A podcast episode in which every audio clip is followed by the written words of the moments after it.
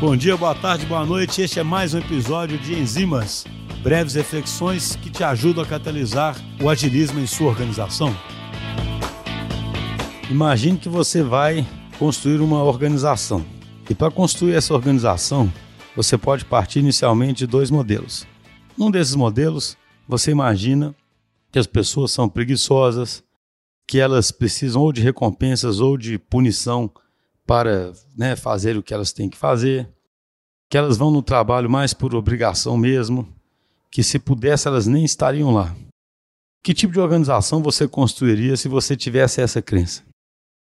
Agora, imagine que sua crença é outra, que as pessoas elas vão no trabalho para se realizar, que elas querem fazer grandes coisas, querem participar de grandes desafios, que elas gostam do convívio social, que elas gostam de trabalhar em grupo, gostam de colaborar.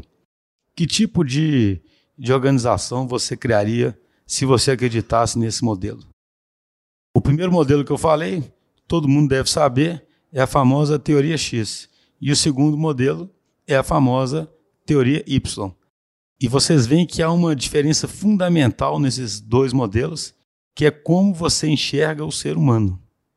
Então a pergunta que eu faço nesse episódio é essa: qual é a sua verdadeira crença sobre o ser humano? Ele é um ser preguiçoso que precisa de recompensa ou punição, ou é um ser que quer se realizar e que pode fazer isso no trabalho se tiver um ambiente adequado para isso?